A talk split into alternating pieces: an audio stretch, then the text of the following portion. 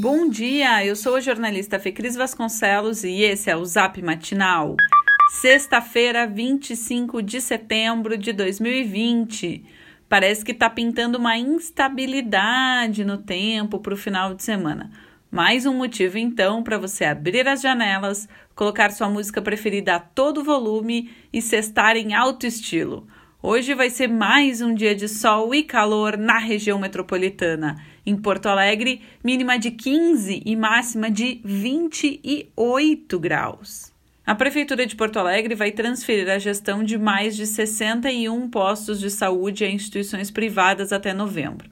Com as unidades que já estão nessa condição hoje, a capital terá então 104 postos nas mãos de entidades privadas e filantrópicas, três em cada quatro das que funcionam na cidade. O governo do estado descartou o retorno em breve dos torcedores aos estádios de futebol, contrariando a liberação de 30% do público pelo Ministério da Saúde. O governador Eduardo Leite diz que não está no horizonte um retorno das torcidas aos estádios. Ele também afirmou que há tratativas com promotores de eventos e shows para a criação de protocolos e que esses podem vir a ser utilizados em estádios, mas reiterou que não há perspectivas para o futebol no curto prazo. No último final de semana, o primeiro que tinha bares e restaurantes funcionando até as 11 da noite, houve aglomerações.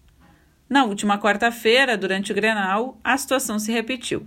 No entanto, representantes dos setores de comércio e serviços se reuniram ontem com a Prefeitura de Porto Alegre para pedir mais flexibilizações. Entre elas está um pedido de permissão para que bares e restaurantes estendam o horário de abertura até a meia-noite e ainda para que possam abrir aos domingos. Os cinemas também pleiteiam retorno, alegando que a reabertura das salas ajudará no faturamento dos shoppings. As propostas serão analisadas pelo Comitê de Combate ao Coronavírus, mas o prefeito de Porto Alegre, Nelson Marquesan Júnior, já adiantou que a prioridade é o retorno das aulas presenciais. A Prefeitura de Porto Alegre e os consórcios privados de ônibus Via Leste, MOB, Mais e Viva Sul chegaram a um acordo ontem que, conforme o executivo, evita o risco de colapso no transporte público da capital. O documento estabelece um processo de quatro fases que abre caminho para mudanças futuras no serviço.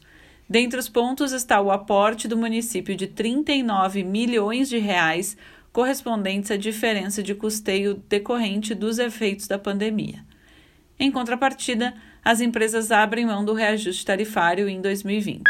Hoje é dia de dica cultural e se tem alguém que sabe aproveitar bem um final de semana é ele. Fala aí, Roger Lerina. Olá, minha dica para o Zap hoje é conferir a quarta edição do Saraus Belânima, que convida o grande acordeonista Bebê Kramer para um diálogo com o compositor, arranjador e violinista Wagner Cunha. A apresentação acontece nesse sábado, às 19 horas, e será transmitida ao vivo pelos canais do YouTube da Belânima e da Casa de Cultura do Parque, que apoia o evento.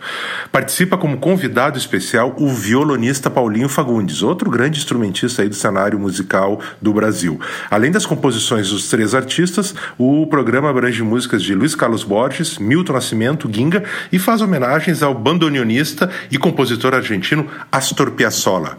Considerado um dos maiores acordeonistas da nova geração e reverenciado por colegas de instrumento como Dominguinhos, Bebê Kramer tem circulado no cenário nacional e internacional ao lado dos maiores nomes da atualidade.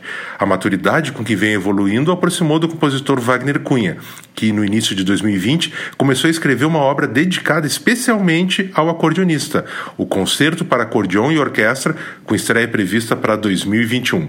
Quer saber mais dicas culturais? Então cola lá no meu site www.rogelerina.com.br. Abração, bom fim de tchau, tchau. Esse foi o Zap Matinal, feito com base em conteúdos dos sites G1RS, GZH, Sou 21, Jornal Correio do Povo e Jornal do Comércio. Nós trazemos notícias gratuitas todos os dias no seu celular.